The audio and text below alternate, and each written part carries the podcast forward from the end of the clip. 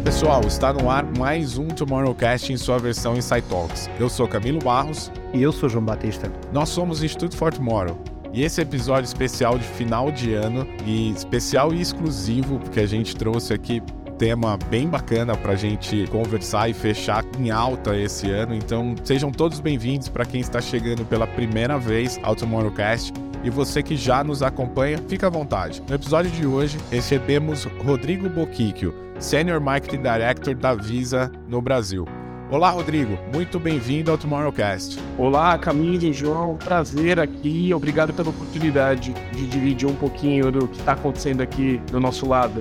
Pô, que maravilha. A gente está bastante ansioso porque a gente vai falar um pouco aqui de um tema que ele surgiu muito nas, nas últimas conversas, até porque o mundo estava olhando para isso, né, Rodrigo? E, e, ter a oportunidade da gente ter esse episódio especial falando não só do que você tem construído em relação ao seu trabalho na, na Visa, mas também o que foi essa Copa do Mundo aí tão diferente. Mas a gente já chega lá, né? Para abrir aqui o Tomorrowcast, nossos ouvintes já, já têm ali a expectativa de saber quem é o Rodrigo na fila do pão é aquele Rodrigo que não tá no LinkedIn. Conta pra gente, então, quem é o Rodrigo na fila do pão? Legal, Camilo. Se sempre difícil falar né, de você mesmo, mas o Rodrigo é uma pessoa muito família, pai de dois meninos, de 9 e de 3 anos, apaixonado pela sua esposa, adoro conviver em família, é uma pessoa que cresceu no meio do esporte, no mundo do esporte, apaixonado por esporte, acompanha tudo que você possa imaginar ao tempo inteiro, né, relacionado ao esporte. Ao mesmo tempo, desde que eu me conheço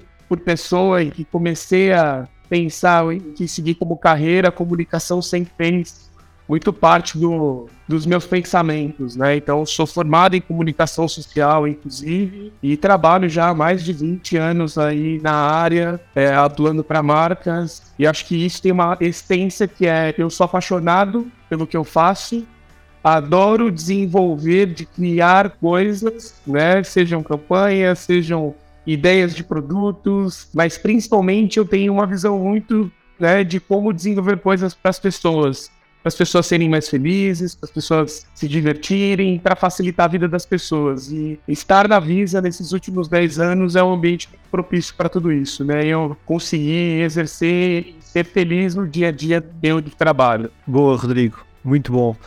Uh, Rodrigo, nós aqui estamos sempre a falar do futuro e futuros que normalmente já estão a acontecer e já trouxeram esta transformação no nosso dia a dia. Obviamente que a área de, de, do mercado financeiro e nomeadamente dos produtos de cartões e pagamentos e tudo mais, foi, se calhar, talvez, provavelmente, nos últimos anos, das áreas que mais evoluiu com o aparecimento disruptivo de startups que de repente estão sediados na Estónia, mas permitem pagamentos em todo lado do mundo, não é?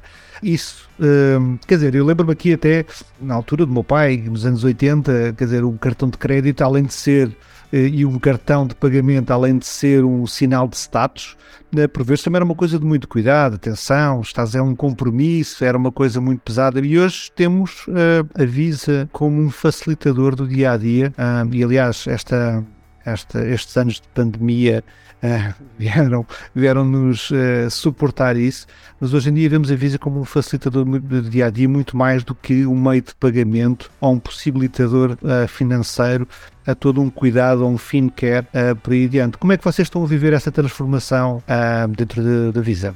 Muito legal, João. É, acho que tem uma coisa muito importante que você falou, né, João? A Visa, ela é uma empresa, a gente até costuma chamar de uma jovem startup de um pouco mais de 60 anos, né? Que ela figura nesse papel de meios de pagamento como uma facilitadora e realmente o mundo vive em transformação, né? Todo o ecossistema de pagamentos ele ele ele está em transformação e a gente tem um papel, a gente entende a nossa responsabilidade de nesse nesse ecossistema. A Visa figura um papel muito importante de sempre buscar inovação dentro desse ecossistema, mas trazendo a essência dela, né, como marca. Primeiro, o que a gente trabalha como essência, olhando do ponto de vista do consumidor, é como que a gente ajuda esse consumidor a prosperar? E ele prosperar dentro desse sistema significa que ele precisa de coisas básicas, que é o que sempre quando a gente tem no, no, no mundo financeiro, o que o consumidor busca é conveniência, facilidade e principalmente segurança, né? São três pilares importantes que a gente atua e que a gente sempre está focado em todas as atividades que a gente vem, tanto em desenvolvimento de produto, mas também em comunicação, como que a gente aproxima né, e traz esses pontos para que todo o ecossistema entenda a importância é, de, desses, desses três principais pontos. A Visa, ela, na verdade, ela já vem estimulando é, há um bom tempo novos, novos métodos de pagamento. Né? Como você falou, acho que a pandemia ele teve foi um grande destinador para transação por aproximação. No Brasil especificamente era uma tecnologia que ela já era difundida em termos de tecnologia, mas ela não era uma tecnologia utilizada. E o que a gente viu nesses dois últimos anos foi uma grande expansão da utilização é, desse desse método de pagamento, né? E que ele é complementar a outros tipos de pagamento que não só existem, eles coexistem e coisas que a gente olha para o futuro de como a gente vai é, trazer e implementar para o mercado. É muito bom. Essa, esse olhar de facilitador acho que é uma coisa que tem aparecido muito, né? De você ter o cuidado, muito mais do que você prestar um serviço, de você estar tá ali de fato mais próximo. Isso cai muito numa coisa que a gente discute muito aqui, que é essa questão do, do human-centric, do, de hoje o marketing ser uma relação de intimidade ali com esse consumidor, né? E tá muito próximo ali. Outra coisa que a gente tem discutido bastante aqui, Rodrigo, nessa evolução, e você comentava que você tá aí com mais de 10 anos já de, de companhia, né? É essa evolução em relação ao marketing e a entrada muito da tecnologia dentro das estruturas de marketing. Né? A gente passou uns bons meses aqui discutindo Martech esse ano, falando sobre as ferramentas aí que auxiliam e que empoderam o gestor de, de marketing. Como é que é esse equilíbrio entre o human e o tech dentro da Visa?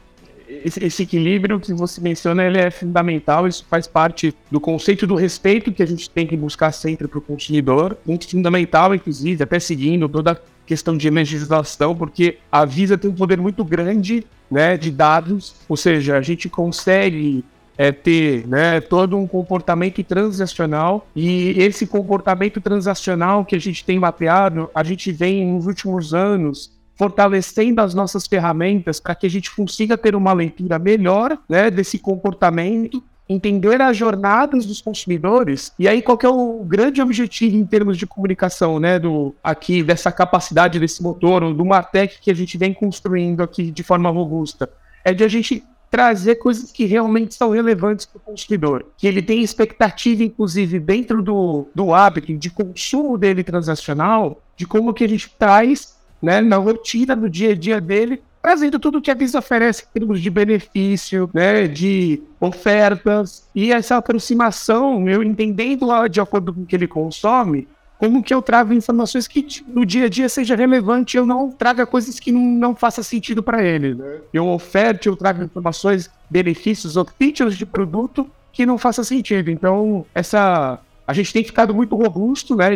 A gente tem duas, a gente tem uma área dentro do marketing que trata toda essa, né? Tem essa tratativa que traz a nossa inteligência, inclusive baseada no programa que a gente a gente tem, né? Que é o nosso programa de relacionamento com o consumidor, que é o Vai de Visa, mas a gente também tem uma área dentro da Visa chamada de, é, de VCA, né? Os nossos, que é uma área de analytics e consultoria onde a gente atua muito em conjunto com essa área para justamente, dentro do ciclo de vida desse consumidor, a gente fazer as análises e fazer o, como, aquilo que faça sentido para ele para fazer o estímulo né, ao uso do produto de forma sustentável e correta. Este, este, tema, este tema é de alguma forma delicado, porque uh, vocês estão logo a seguir a Google, não é? A nível de recolha de dados, sendo que a Google, por vezes, uh, grande parte das pessoas não tem noção daquilo que está a partilhar e acha que não está a partilhar nada. Eh, eu sou, eu sou daqueles que sou fã de, de partilhar com a Google, prefiro que a Google saiba e organize a minha vida do que, do que não fazer. Mas vocês estão logo na cadeia a seguir, porque é, é permitido, eu permito que vocês uh, tenham, e não há outra forma de o fazer, não é? Que tenham acesso a essa informação e, portanto, existe uma delicadeza do vosso lado no tratamento desses dados. Mas isso também vos traz um grande benefício, porque vocês conseguem por vezes até acompanhar o comportamento que eu nem próprio tenho noção e com isso sugerir uma melhor relação uh, nessa gestão.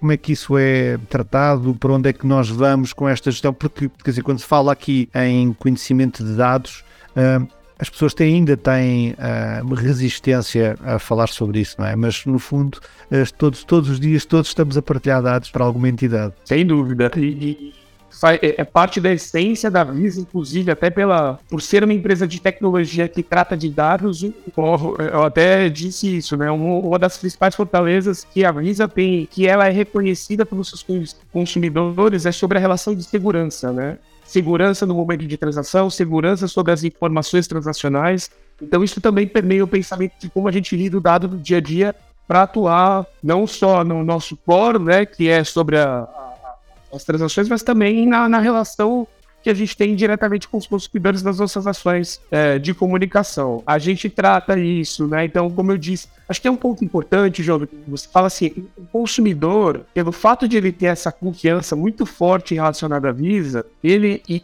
e de novo, a gente está falando do ecossistema financeiro, que é, um, é um, um ponto sensível, né, para o consumidor, mas ele tem muitas vezes a expectativa de que a Visa traga tudo de, né, de uma forma mais fácil para ele, né? Ele quer saber, ele quer saber quais são os benefícios, ele não quer dar. Ele, ele, ele já parte do princípio que ele não precisa dar os dados, porque a Visa já tem os dados dele, né? E, e, e, por essência, não. Nem todos os dados estão com a Visa, estão junto com os nossos parceiros, com os emissores, né?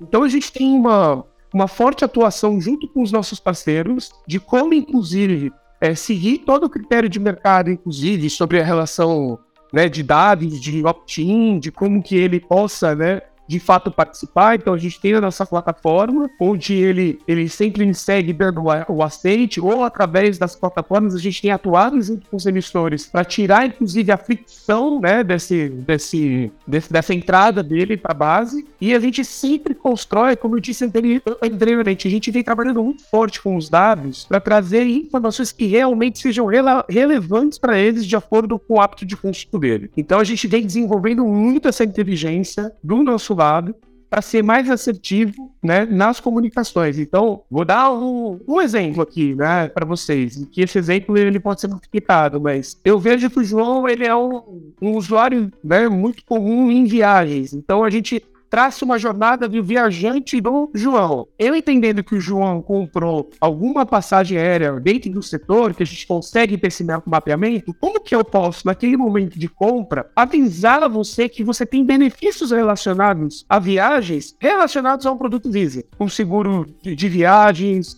o seguro de, de de bagagem, enfim, todos os benefícios que já estão embarcados e que muitas vezes o consumidor não tem ciência, ele não tem conhecimento que ele tem esses benefícios pelo fato de ele ter um produto Visa. Então, a partir do momento que a gente cria essa relação, a gente usa o poder, o poder do, dos dados para trazer isso, principalmente conectado com o momento de compra, isso é transformador. E aí a gente vê o poder que é justamente o consumidor espera que a gente faça isso, né? E isso cria uma relação totalmente diferente, né, com a nossa marca. Rodrigo, eh, isso faz-me lembrar uma a palestra que nós vimos eh, aqui na Web Summit sobre, sobre a Alexa, que precisamente dizia isso, ou seja, nós íamos deixar de perguntar à Alexa o que é que iríamos fazer e a própria Alexa iria entrar no nosse dia como um companheiro, fazer sugestões para melhorar o nosso dia a dia ou, porventura, até se nos esquecêssemos de alguma coisa. Não foi, Camilo? Sim, sim, acho que é esse entendimento do consumidor cada vez mais tirando as frições. A gente sempre tem um cuidado aqui, Rodrigo, em relação às tecnologias que excluem as frições, porque a gente acha que é aí que mora o perigo da coisa, né? Mas a gente tem muito esse olhar. Eu queria trazer um, um testemunho aqui como, como cliente mesmo, usuário de, de Visa, principalmente nesse exemplo que o, que o Rodrigo trouxe.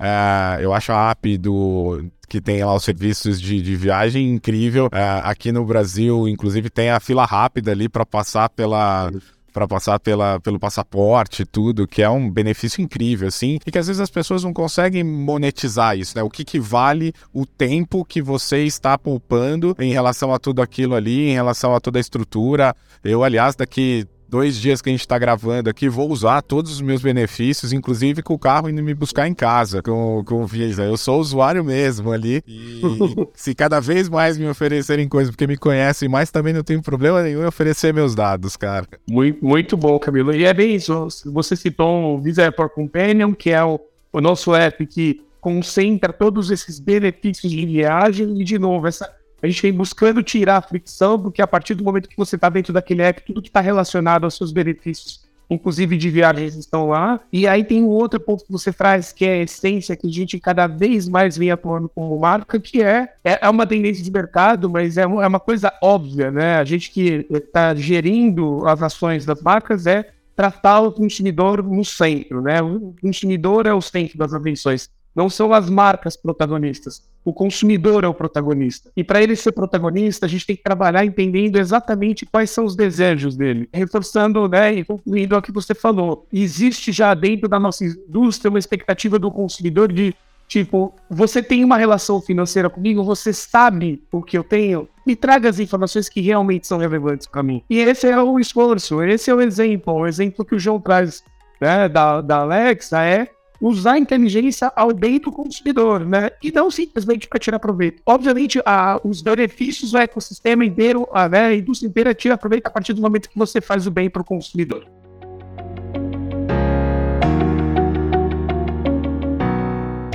Já voltamos aqui a este assunto, mas, no entanto, não podemos perder a oportunidade que o Rodrigo acabou de voltar do Qatar, onde esteve, felizmente, até a assistir ao Jogo de Portugal, pelo que eu acabei de saber. Foi pé quente ali para a nossa seleção. Foi pena não ter assistido ao Jogo de Marrocos, teria ajudado bastante a seleção portuguesa, mas pronto, fica para a próxima.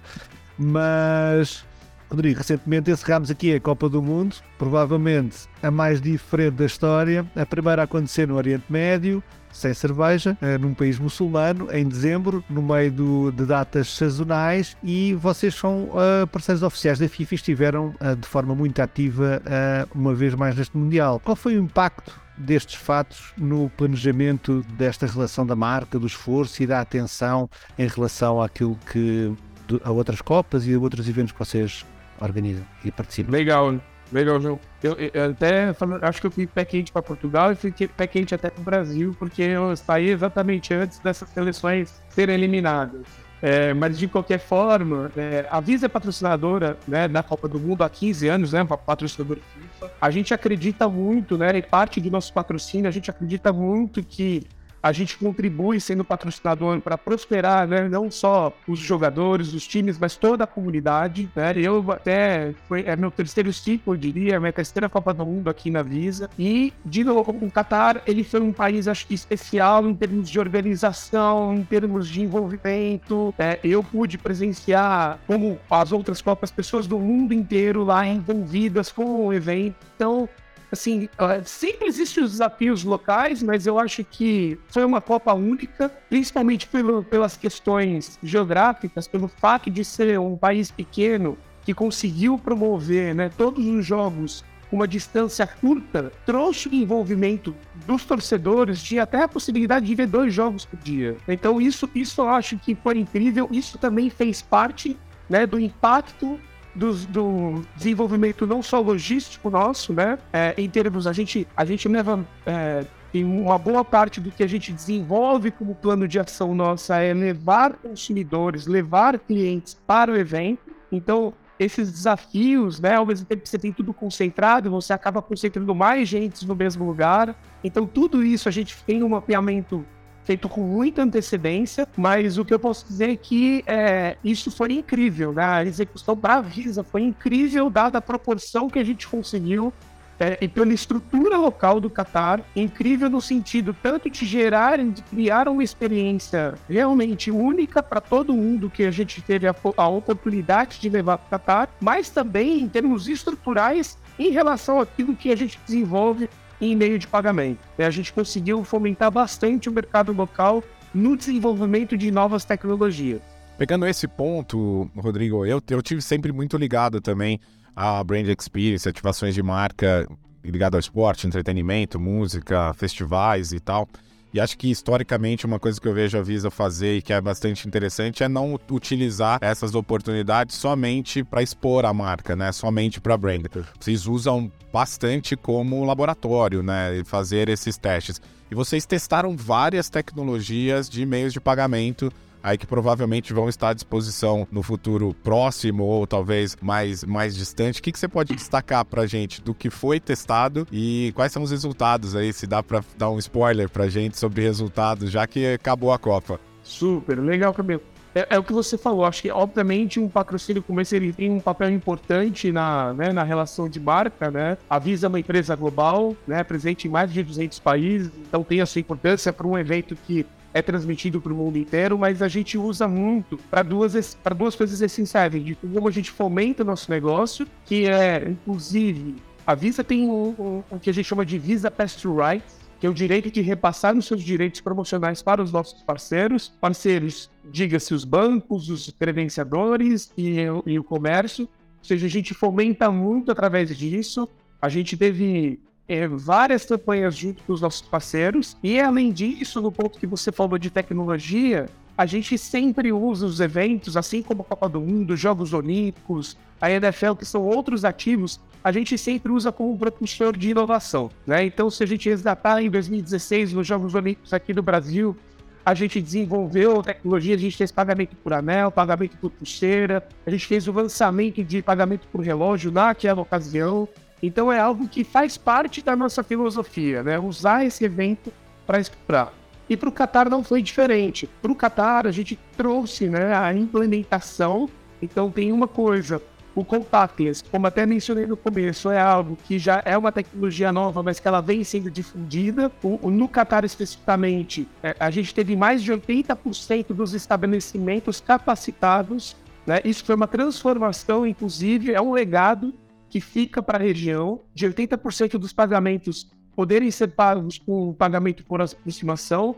E o mais curioso, até no ponto de vista de consumidor, é muito comum lá, no momento de pagamento, a primeira mensagem que a pessoa do estabelecimento faz é aproxima, né? E isso não só comigo, eu fui observando em todos os estabelecimentos que já criou a cultura e muita gente pagando por aproximação, né? Seja independente do device, cartão por aproximação, enfim, várias, várias formas, né? respeitando inclusive cada forma de consumidor, lembrando, tá pessoas do mundo inteiro ali, né, figurando. Então, a, a, a Contactless é algo que foi fomentado e muito representativo. Teve um segundo, uma segunda tecnologia muito importante que a gente, foment, que a gente vem fomentando, que a gente chama de Tap Phone, que é a possibilidade de transformar o seu celular, o seu device, num, numa forma de receber os seus pagamentos. Né? Então, a capacidade né, da, da economia local, isso aconteceu no Catar, é algo que já vem acontecendo no Brasil também, a gente já tem implementado aqui no Brasil, a gente já tem sete parceiros, sete credenciadores capacitados a transformar o celular do, do empreendedor, do comércio, como um, uma, uma forma de pagamento, e isso é uma tecnologia que vem se expandindo de uma forma acelerada. Então, são, são tecnologias que, de novo, a gente usa o evento como uma forma de, de expandir e, e fazer com que todo o ecossistema vá prosperando de acordo com essas necessidades e trazendo as facilidades, é, a conveniência e principalmente a segurança que a Visa possa oferecer.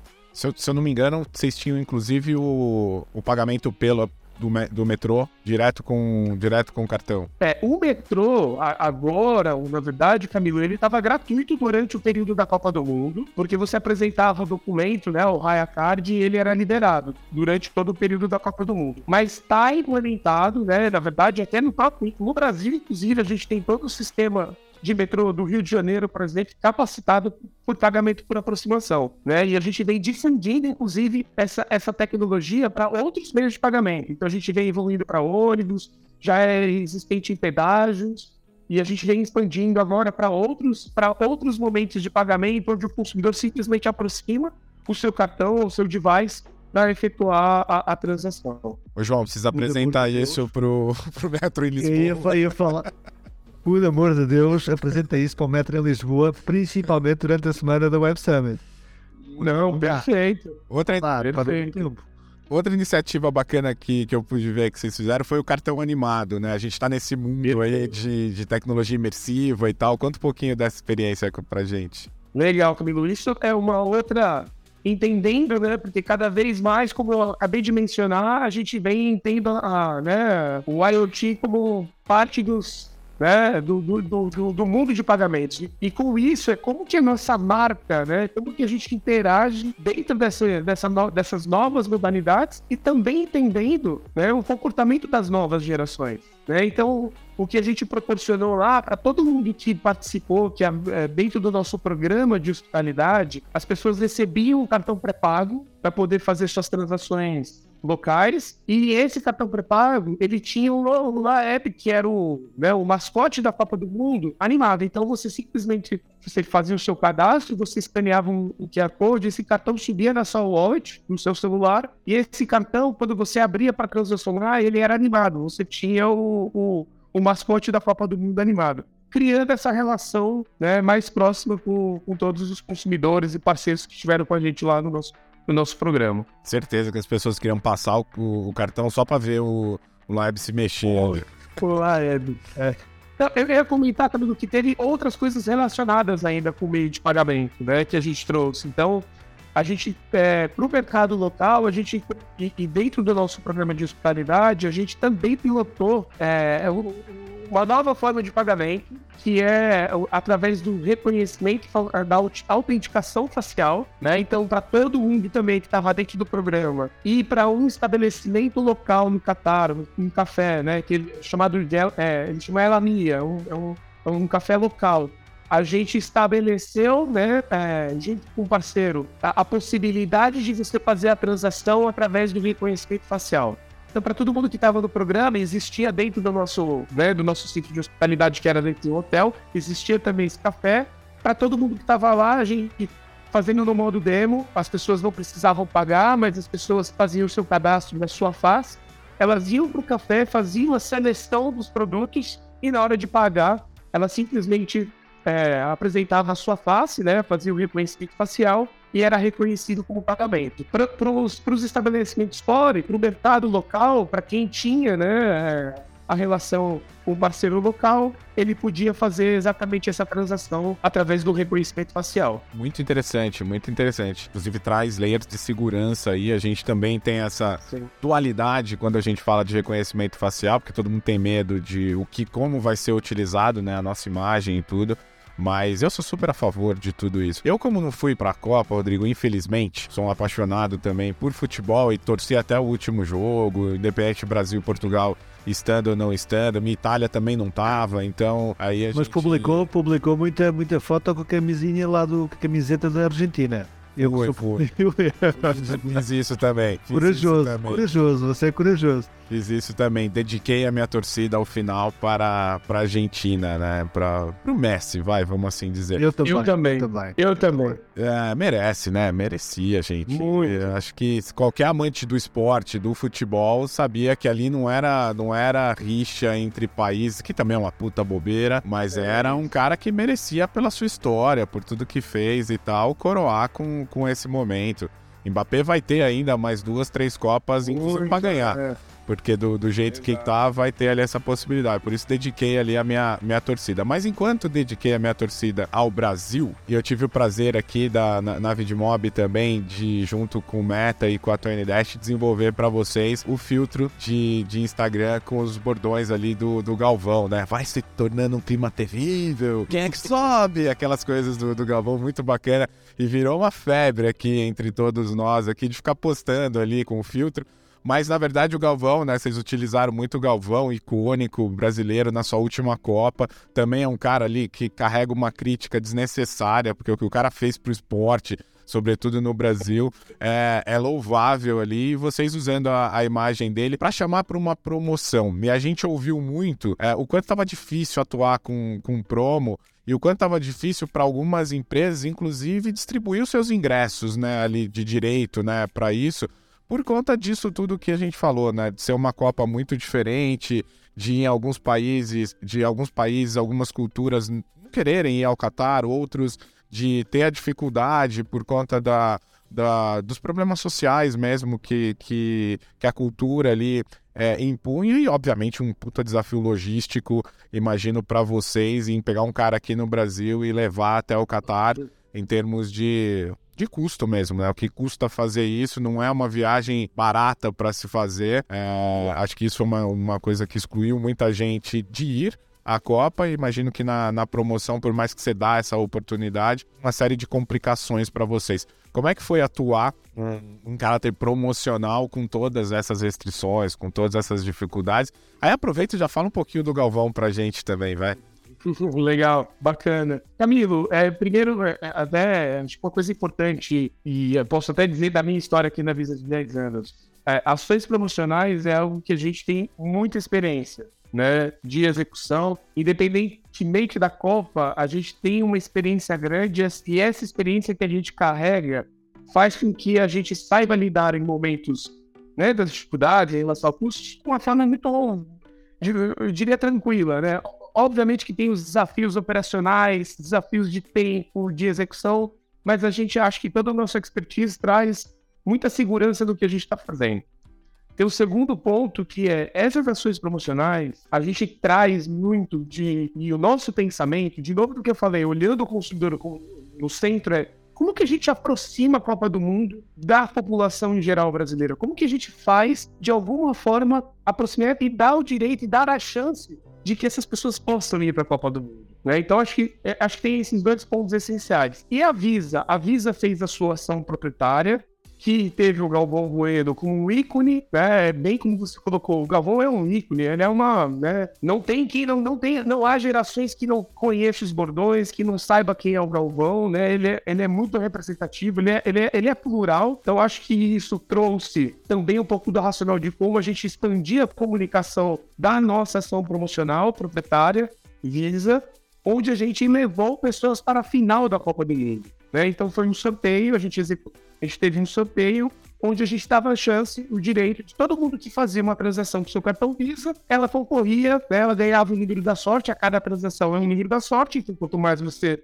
usava seu Visa, mais número da sorte você ganhava para poder ir para a Copa do Mundo. E além disso, para quem era cadastrado na nossa base, né, uma outra forma que a gente fala é como a gente dá mais condições dentro do, do tema Copa do Mundo. Então a gente sorteou materiais promocionais relacionados à Copa do Mundo, como bônus oficial, ou até uma TV que tem uma relação muito grande com, né, com a Copa do Mundo e cartões pré-pagos que está dentro do nosso ecossistema. Então, essa era a ação promocional que o Galvão performou e eu diria que é uma das campanhas mais emblemáticas que a Visa teve recentemente, né? Em termos de awareness, né? Teve um, foi um frisson muito grande, né?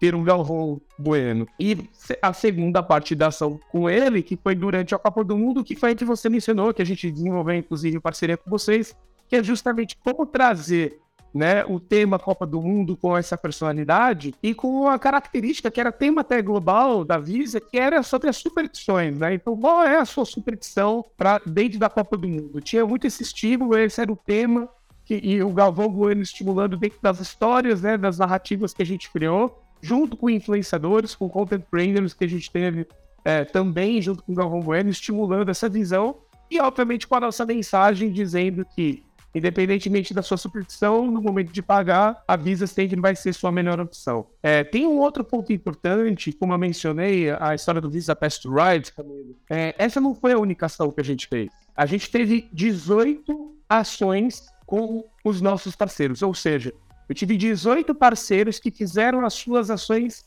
é, personalizadas, dedicadas para as suas bases. Eu, eu, não quero nem ser leviano, porque são 18 parceiros e todos são importantes e representativos para a gente, mas entendam, os bancos, os comércios, o adquirente que ativou, né, fazendo esse estímulo, e essa soma dessas 18 ações, somada à ação da Visa, a gente levou mais de 300 pessoas para o Qatar. Foram mais de 300 pessoas, na sua grande, na maior parte, consumidores, e além disso, essas ações também existiam campanhas de incentivo relacionados ao, aos nossos negócios com os nossos parceiros, onde a gente possibilitou, a gente levou, por exemplo, as pessoas do Brasil para o Catar. E tudo isso que você colocou né, no começo, acho que eu, um, a Copa do Mundo começa muito antes pra gente, né? A gente trabalhou praticamente dois anos antes falando de Copa do Mundo. A gente veio de um período de pandemia, então a gente tinha muita preocupação inicialmente. As nossas maiores preocupações eram quais eram as condições, inclusive porque a Visa é muito cuidadosa, inclusive para fazer, né?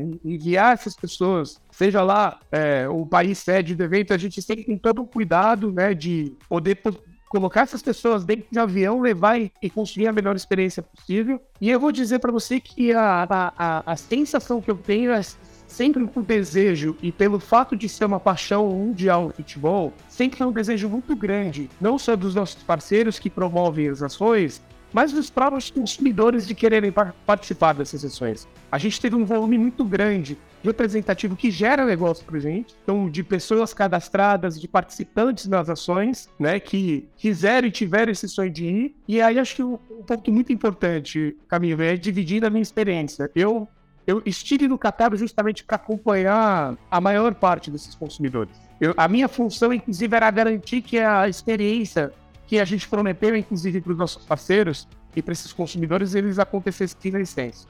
E a gente cuida de tudo aqui, desde o, da emissão do Raya Card, que era né, o visto para a pessoa poder entrar no Catar, da passagem aérea da pessoa, das passagens internas, né? Porque você tem pessoas do Brasil inteiro, né, viajando.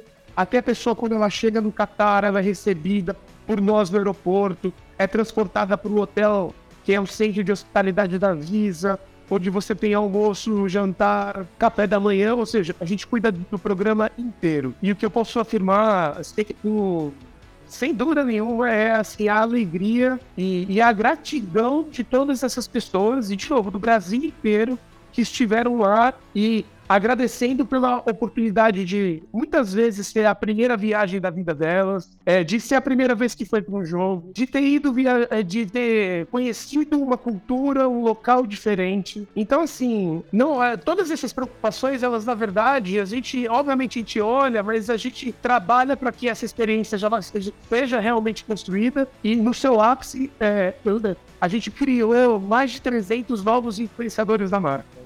Porque o conteúdo, inclusive, que essas pessoas geraram durante essa visita e o que elas reverberaram sobre a experiência dela, é, com certeza é mais uma forma de a gente aproximar os consumidores do que a gente deseja e o que a gente busca fazer para todos.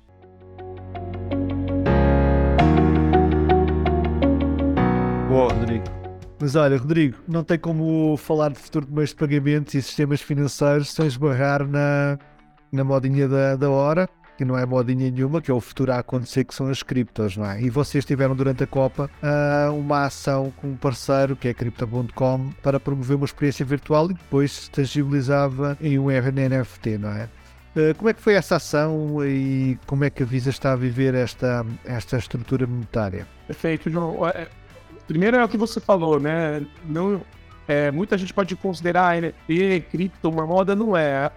E eu não diria nem que é tendência, já é uma realidade. E a Visa, como uma empresa de inovação, ela está conectada e ela, de novo, está preocupada sempre em fazer parte, né? em ser um enabler, em, em como ela ajudar, contribuir para esses ecossistemas de meio de pagamento. E você trouxe dois pontos, né? A Crypto.com é um parceiro nosso, né? Independente do evento, mas a gente trouxe eles para duas ações que a gente que a gente realizou durante a Copa do Mundo, de novo com essa visão de inovação, né? Então a primeira ação que a gente fez, né, e muito no olhar, parte dessa ação, com olhar para a sociedade é como que a gente aproxima, né, a questão das NFTs, principalmente porque tem um papel importante aí no mundo de entretenimento, né? Então a gente desenvolveu uma ação onde a gente pegou cinco jogadas emblemáticas de Copas passadas, a gente transformou essas cinco jogadas emblemáticas de jogadores emblemáticos em uma arte digital. Essas artes digitais elas foram leiloadas. E, e o leilão, todo o dinheiro que veio né, dessas, dessas, dessas artes, elas foram direcionadas para uma instituição é, voltada para é, crianças desassistidas. Né? Então, a gente fez uma ação para aproximar todo o consumidor desse novo ecossistema. Né? Essa foi uma primeira fase. E todo o dinheiro a gente reverteu para a sociedade. Teve uma segunda ação que ela aconteceu no Catar, dentro da FIFA Sun Festival, né? E isso a gente teve números preliminares, tá? A gente teve mais de 50 mil pessoas que participaram da nossa ação é, dentro da FanFest. FanFest foi o que era uma arena, e era uma arena onde os torcedores, onde as pessoas que estavam visitando, elas poderiam entrar, e elas entravam num campo num campo mapeado, mapeado de LED e elas tinham um tempo de performance lá de futebol. E todo o, o movimento, as jogadas de cada participante, elas eram mapeadas e esse mapeamento era transformado numa arte digital. essa arte digital ela era também transformada numa NFT e onde as pessoas poderiam, esses consumidores poderiam resgatar essa NFT dentro da wallet da Crypto.com. Ou seja, a pessoa tinha uma memorabilia, tinha um, né, um, algo para levar na Copa do Mundo dentro dessa nova, dessa tendência ou dessa tecnologia que ela vem sendo escondida, né? E é uma NFT que fica é, para sempre para cada usuário que, que teve a possibilidade de resgatar. Você já trouxe alguns pontos aí, Rodrigo, que a gente tem discutido bastante aqui, que é essa gestão da base de fãs, né? E você colocou ali que quem foi na promoção, quem foi convidado de vocês se transformar, inclusive, em produtores de, de conteúdo. Agora você trouxe esse ponto, né, de você oferecer uma ação aonde você dá a oportunidade de quem participa dessa ação monetizar. Uma coisa que a gente sempre alerta aqui, qualquer empresa hoje que ofereça NFTs está oferecendo um pedaço da, da sua empresa no futuro, né? Porque você está oferecendo valor, você não sabe qual, mas você está oferecendo valor ali. E isso é muito interessante, né? Porque vocês têm uma gestão de comunidade muito forte. Você comentou é, na, na tua apresentação ali e a gente consegue ver o teu fingerprint em relação ao esporte, que é algo que é muito forte de, de Visa, né? Como é que é esse gerenciamento de comunidades, da base de fãs e, e a relação das ações que vocês fazem em, em atender a essa comunidade, a essa base de fãs que, que vocês têm consolidado? A gente, a gente busca sempre, de novo, né, um olhar para o consumidor, é, como que a gente estimula ações que façam sentido para o consumidor através do comportamento transacional dele, né, dentro da rotina dele, como que estimula, obviamente, ele a ter preferência pela minha marca. Mas mais do que a preferência, como que a gente pode construir ações que sejam memoráveis? Como que a gente traz experiência para esse consumidor. Essa experiência pode ser com você ver o seu próprio relato, né? E no mundo de viagens, eu como que eu transformo essa experiência na mais fácil possível, no, em momentos que, inclusive, existem atritos, como que a gente tira o atrito, mas não só isso, como que a gente pode promover coisas únicas para esses consumidores. Então, mais um exemplo, Camilo, que eu posso trazer é a Visa, pela nossa parceria com a FIFA, a gente pode promover experiências exclusivas para esses consumidores. A gente tem três experiências é, exclusivas que a gente leva esses consumidores. A primeira experiência é a experiência que a gente chama Tour do Estádio, ou seja, três horas antes a gente chega no, com um grupo de convidados no estádio e ela consegue visitar todo o bastidor do estádio. Eu, inclusive, vivenciei isso com os consumidores. Você leva a pessoa para zona de imprensa, para tribuna, para tribuna, você leva ela os vestiários, você leva ela para campo, ela pode sentar no banco de reserva, ela vê a bola ela vê, toca na bola que vai para jogo. Então, é, a gente olha assim, como que eu posso trazer essas experiências exclusivas, né? para toda, toda a nossa audiência, como que a gente dá acesso a isso, né? Como que a gente aproxima? Através das ações que a gente executa. Outra experiência é através do, do é, aquecimento dos jogadores. Meia hora antes, a gente leva um grupo de convidados de ISA para poder assistir o aquecimento dos jogadores, né? E tem uma terceira experiência ainda em campo, que é como que eu levo essas pessoas para o centro do campo. Né? Então a gente pega um grupo, coisa que é né? A FIFA tem super cuidado com, com gramado tudo, mas o grupo de convidados diz tem essa oportunidade de centro de campo. Então, isso são coisas exclusivas. Outro ponto, mas eu acho que vale reforçar, é toda essa experiência, toda essa hospitalidade que a gente cria. Né? Então, dentro da hospitalidade, para todo mundo que foi, as pessoas vão, a gente tem todo o cuidado desde o momento que a pessoa sai da sua casa, né, até coloca o pé no país e vai para o nosso hotel, toda a parte de eleição. A gente cria o um programa para trazer um pouco da cultura. Então, a gente, dentro do nosso programa, a gente levou todo mundo para um resort no deserto para conhecer a cultura local, onde tinha contato com a cultura local. Então, a gente cria todo esse programa justamente para a gente ir aproximando. E isso, consequentemente, também tem, né? Com todo esse, tudo isso que a gente vai construindo tem um impacto para o mercado local, né? O que, que a marca está fomentando é o que, que a gente está gerando, né? não só de experiência, mas de abrir, inclusive, né, o mercado para a questão local, para o mercado local. Então a gente tem uma responsabilidade grande. E eu estou dando a minha visão do Brasil, mas entendam que isso é aplicado na Visa no mundo inteiro. Né? É a Visa global fazendo esse mesmo programa padronizado para que a gente possa aproximar os consumidores do mundo inteiro pro, do, do evento. Hashtag leva eu na próxima, hein? Rodrigo. E eu, e eu. Vamos todos nós lá. Vamos usar o Visa, hein? Ó, mais. Bom, Rodrigo, continuar isso, a gente tá, tá falando da, da, da, Copa, mas isso obviamente está no Always On também de vocês, como ativação de marca e diversas outras frentes, né, que vocês atuam aí. E, João, vamos falar daquela turminha que a gente gosta de falar bastante aqui, tá? ganhando vamos, poder gigante. Vamos. É, e que nós tanto ouvimos falar durante a, a, a Web Summit, não foi? Esta questão da Generation Z Banking. Uh, mas um dado curioso é que em outubro passado a Morning Consult uh, lançou o ranking uh, das empresas que são consideradas mais favoráveis pela, por esta geração, a geração Z. E muito curioso que a Visa aparece em 32 lugar, sendo a primeira financeira, e mais curioso ainda, a seguir ao Disney Plus e antes de sneakers. Portanto, uh, parabéns, vocês estão a fazer alguma coisa de bem, porque realmente ter uma marca uh, entre estes gigantes e considerando hoje em dia, não é, esta geração move-se por caminhos uh, que as gerações anteriores não se moviam, têm uma consciência social bem diferente do que acho que tinham, e ainda bem, e por isso uh, é que é tão difícil também uh, caminhar em terrenos que ainda são um, um pouco desconhecidos. Mas, no fundo, aquilo que estamos aqui a falar foram assuntos também que, que nos trouxeram muito durante, durante a, nossa, a, a nossa passagem aqui pela Web Summit é que o mundo está a mudar, está a mudar a uma velocidade alucinante e de repente um, aquilo que se falava que há dois anos e há três anos o, o business to consumer, de repente passamos do consumer to consumer e temos os content creators a conseguir monetizar o seu dia a dia. Temos a Web3, temos o blockchain e onde é que temos a Visa? Quer dizer, que, que, onde é, para onde é que nós estamos? Quer dizer, fala-se que qualquer dia que já não precisamos de bancos, não é? Porque nós conseguimos monetizar uh, as nossas próprias ações e, e viver em qualquer lado do mundo. E tudo isto é fantástico, mas também ao mesmo tempo se torna assustador. E a nossa pergunta vai, vai muito por aí, ou seja, como é que é embarcar com esta nova geração?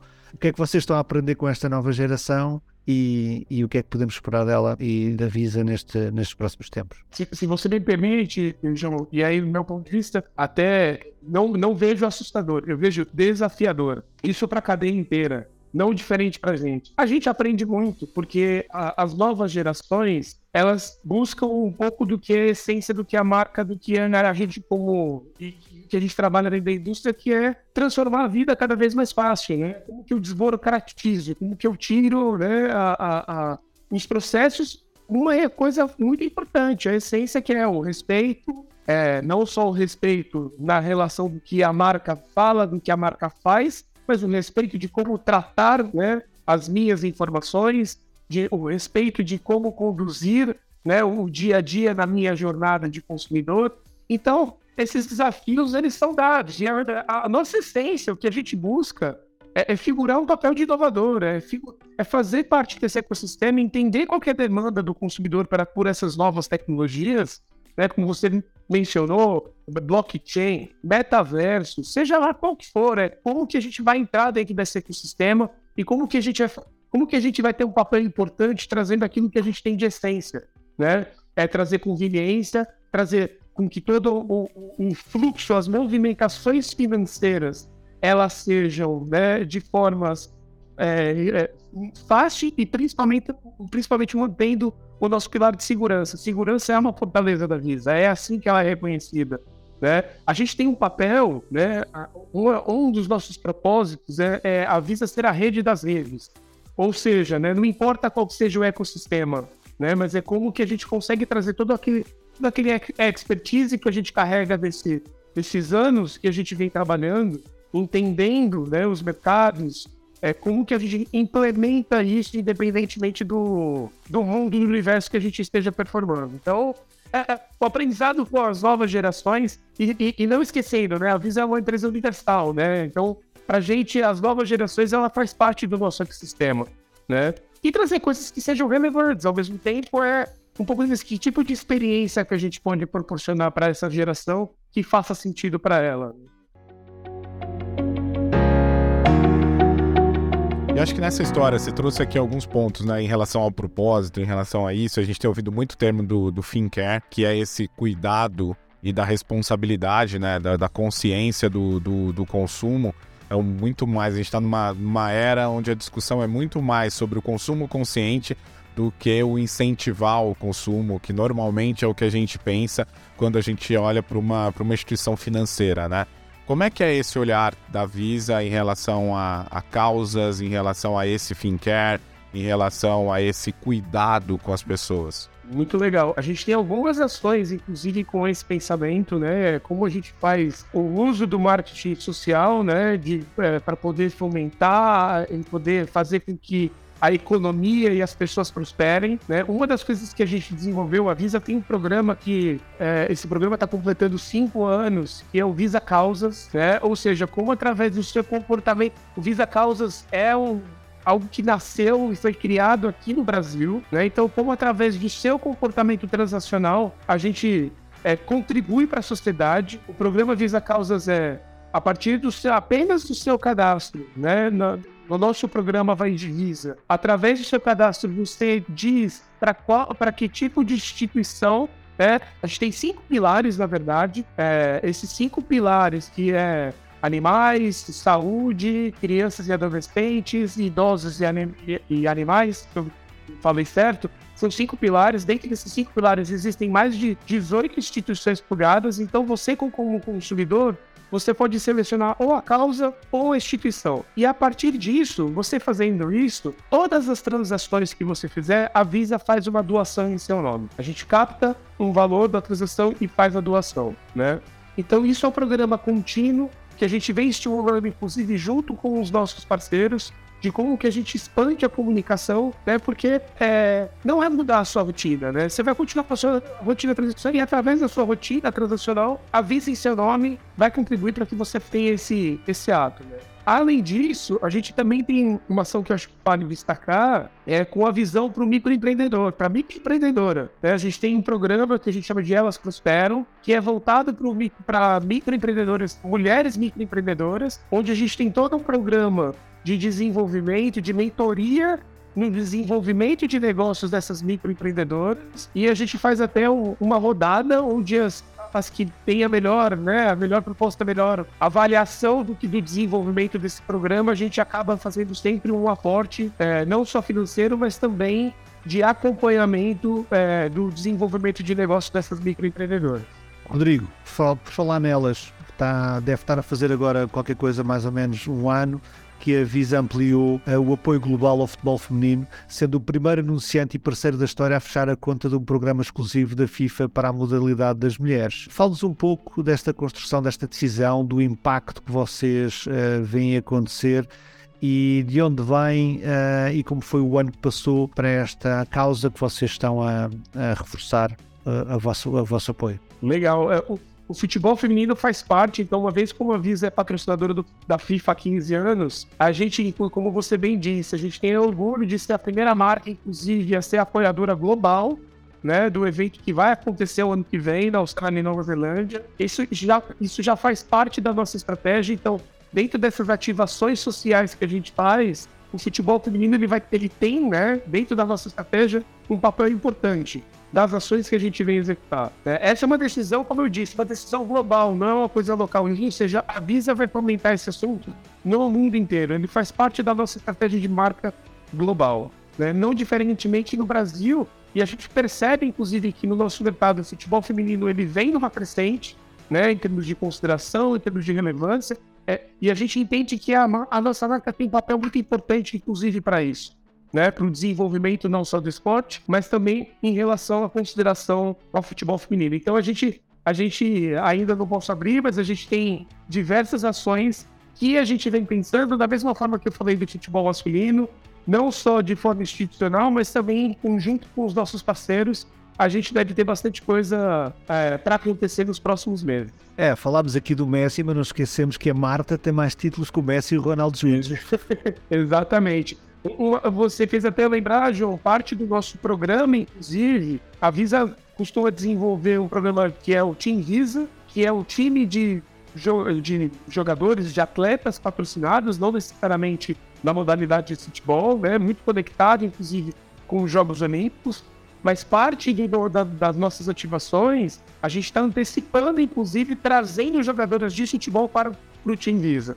A gente tem recentemente, inclusive, uma atleta que assinou o contrato com a gente brasileira, nossa craque, Debinha, vai fazer parte do Team Visa e vai fazer parte das nossas ações daqui até os Jogos Olímpicos de Paris em 2024.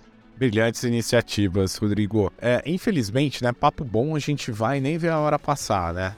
Mas a gente vai chegando ao fim aqui do, do nosso papo, não sem antes aproveitar, já que foram feitos testes, já que você comentou lá atrás que tecnologias que já estavam aí disponíveis para o público brasileiro, inclusive, o que, que você pode destacar para a gente em termos de futuros de curto e de médio prazo? A gente está começando a desistir de falar de futuro de longo prazo aqui. Mas o que, que a gente pode esperar da, da Visa nesse futuro, das tecnologias que estão para chegar ali? E aproveitando, como é que é o Rodrigo desenha esse futuro dele? Qual, o que, que você tem imaginado aí para deixar um pouco da sua contribuição e inspiração para quem segue a gente aqui no Tomorrowcast? Legal. Falar de, do futuro do, né, de pagamentos é sempre desafiador, porque acho que você colocou bem, né? O, o futuro eu já vejo. A gente está vivendo o presente. Coisas que eram idealizadas como coisas que eram né, muito distantes, elas estão muito próximas. É, mas o que, eu, o que eu traço né, como dentro da nossa indústria, dentro do nosso ecossistema, é que cada vez mais a gente vai ter modalidades tirando essa fricção de pagamento e principalmente uma indústria, né? E aí eu digo pela Visa, principalmente preocupada em trazer credibilidade, trazer segurança no pagamento. Então, seja coisas que a gente está vendo, pagamento celular, relógio, pagamento por autenticação facial, pagamento por biometria, que também já é existente. Então, assim, tudo isso já faz parte. E aí, quando a gente olha para o futuro, dentro do blockchain, estão as criptos, os NFTs, tudo isso eu, eu, vejo cada vez mais presente na realidade né, da sociedade como um todo. São coisas hoje muito fechadas, mas obviamente isso vai existir uma expansão dessa forma. E o, a minha visão é que, com certeza, é, a, a, a Visa, principalmente, vai, vai, ter o seu papel de empresa inovadora, sempre trazendo conforto para todos os consumidores. Na minha visão, Camilo, eu talvez é, saindo um pouco, né, falando da minha visão, eu espero um, né, dentro da prosperidade do mundo, um mundo cada vez mais diverso, um mundo mais igual, né? Eu acho que a tecnologia ela tem esse papel importante, né, de como a gente buscar ser mais universal, é, essa diversidade não só é, de, em todos os sentidos, né, culturais, né, trazer mais protagonismo para as diferenças sociais que a gente tem. Eu acho que é, o meu desejo, todo o meu índice de trabalho, inclusive, aqui é justamente olhando para essas camadas que, inclusive, tenham necessidades. Então, é, é, é, como que a gente, de verdade, seja sempre cabeça aberta, sempre a, a, a, a escuta né, aberta, para a gente entender essas diferenças e construir, eu no meu papel aqui na marca, trabalhar para que a gente possa minimizar essas diferenças e fazer uma sociedade mais próspera de, de, de forma real. Bom, Rodrigo, inspirador sempre. Isso faz a gente cada vez mais acreditar no futuro, saber que tem grandes marcas nas mãos de pessoas como você. Muito obrigado por estar conosco aqui no Tomorrowcast. Eu que agradeço, obrigado Camilo, obrigado João pela oportunidade e bom ano para todos. Que 2023 seja um ano grandioso e próspero para todos nós. Bom, seguindo aqui então nesse desejo do, do Rodrigo, esse foi o nosso último episódio é, do ano, um episódio especial, um presente aí para todos vocês que, que nos acompanham. Fechamos aqui com um grande assunto que fascina a todo mundo, não só falar de Copa do Mundo, mas falar também de futuros, falar de, de meios de pagamento, que é algo que tem essa, essa vocação de nos despertar ali para a inovação, como o Rodrigo trouxe, e uma empresa que tem aí liderado a, a indústria e todo esse processo de transformação. Aqui do lado do Tomorrowcast, a gente também só tem a agradecer 2022. É um ano que a gente foi muito reconhecido pelo nosso trabalho e isso nos motiva muito a, a seguir adiante. Estou aqui do meu lado aqui, ó, a gente no, no áudio não tem não tem a imagem, mas estou aqui com o nosso troféu aqui do reconhecimento pelo, pelo Brasil Design Award como veículo do ano em promoção ao design e inovação, que muito nos orgulha e tantos outros prêmios aí diários que a gente recebe com carinho de todo mundo que, que segue a gente. A gente vai dar uma pausa também, descansar um pouquinho, né, João, pro, nos próximos dias, mas no final de janeiro a gente está de volta, um 2023 aí cheio de, de novidades e projetos para todos vocês. Continue nos acompanhando nos principais agregadores de áudio e nas redes sociais do Instituto for Tomorrow. Um feliz 2023, então, aqui em nome do, do Instituto, que seja de muitos sonhos realizados.